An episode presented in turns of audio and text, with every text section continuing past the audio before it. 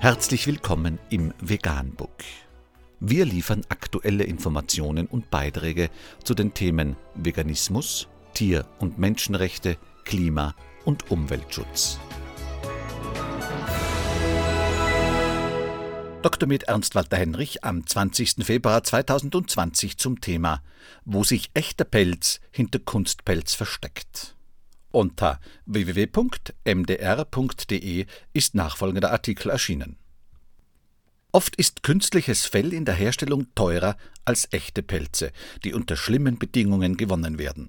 Der Handel macht offenbar beide Augen zu, der Staat kontrolliert kaum und der Verbraucher wird getäuscht. Es sind schlimme Bilder.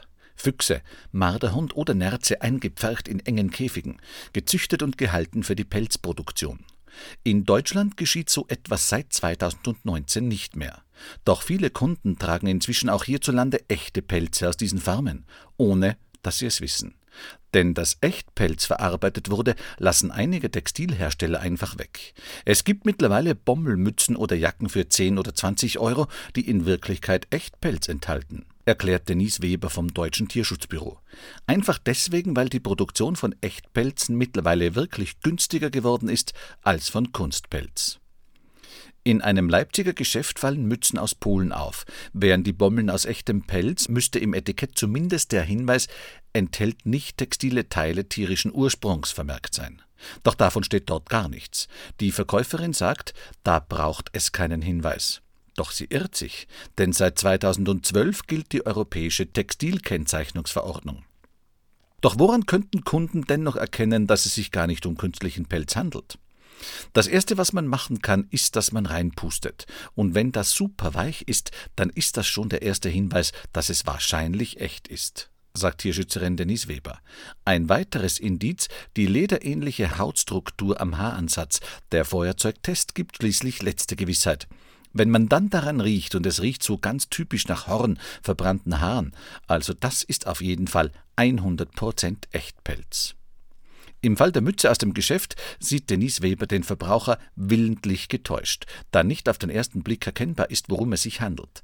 Theoretisch drohen dafür Bußgelder bis zu 10.000 Euro, doch in Sachsen wird die Textilkennzeichnung nicht kontrolliert, erklärt das Wirtschaftsministerium gegenüber MDR exakt. Grund, weder Gesundheit noch Sicherheit der Bevölkerung seien gefährdet. Eine Abfrage von MDR exakt in den anderen Bundesländern hat ergeben, in Bayern, Hessen, Niedersachsen, Nordrhein-Westfalen und im Saarland wird die Einhaltung der Textilkennzeichnung aktiv kontrolliert. In den meisten anderen Bundesländern werden die zuständigen Behörden und Ministerien erst aktiv, wenn es Hinweise etwa aus der Bevölkerung gibt. In Europa ist derzeit Polen einer der größten Produzenten von Pelz.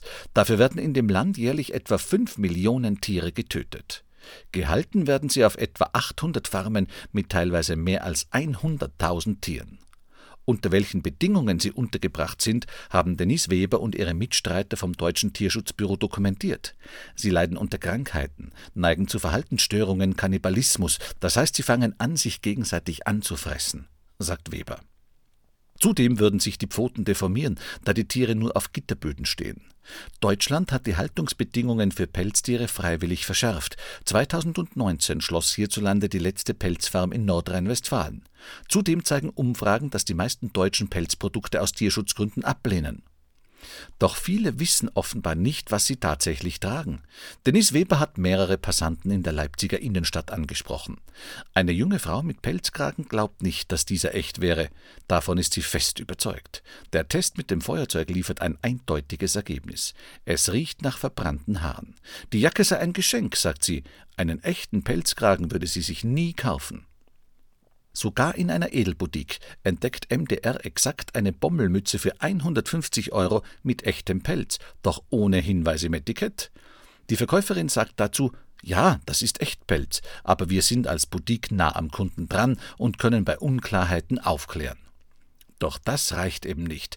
Die Mitarbeiter rufen die Besitzerin der Boutique an, die mit MDR exakt sprechen möchte. Dennis Weber berichtet ihr von der fehlenden Kennzeichnung. Die Chefin gelobt Besserung und lässt die betroffenen Artikel aus dem Sortiment nehmen. Vegan, die gesündeste Ernährung und ihre Auswirkungen auf Klima und Umwelt, Tier- und Menschenrechte. Mehr unter www.vegan.de provegan.info.